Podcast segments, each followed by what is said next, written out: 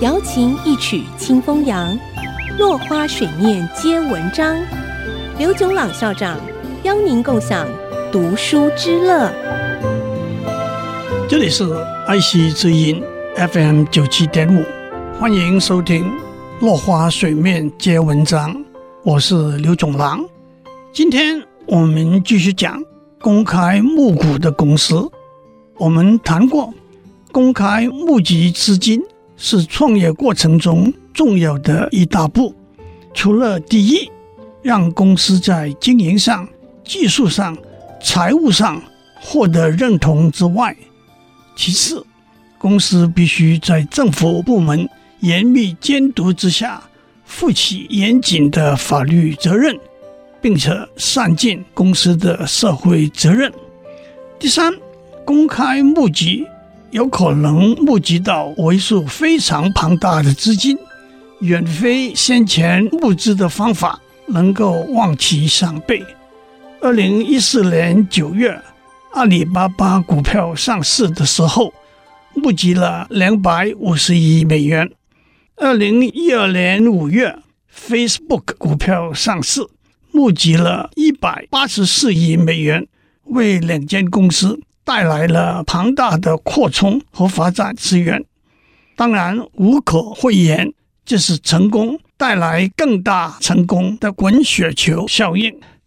第四，公开募集让创业者和亲戚、朋友、天使资金、风险投资资金能够获取各自投入金钱的报酬，也让创业者和追随的公司员工们。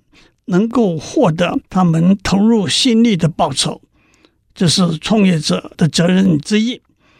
第五，当我们讨论创业和投资环境，其中一个因素就是成功的案例。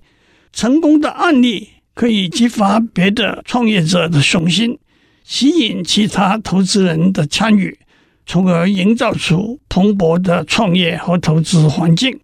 举例来说。二零零四年六月，Facebook 的主克伯年仅二十岁，有投资人出一千万美元收购 Facebook。二零零五年，有公司出七点五亿美元，后来再提高到十五亿美元。同时间，先后来探路讨论收购入股的可能的公司，包括了 Google、Yahoo、NBC。News Corp、AOL 等提出的价码都在十亿美元之谱。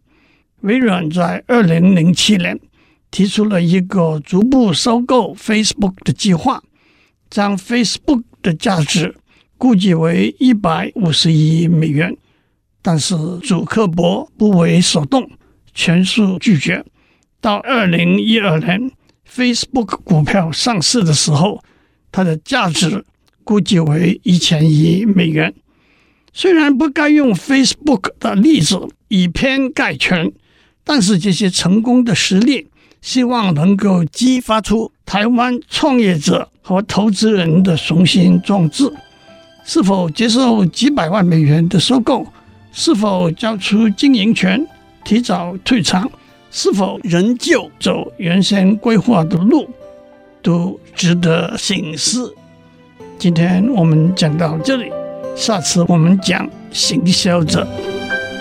落花水面皆文章，联发科技真诚献上好礼，给每一颗跃动的智慧心灵。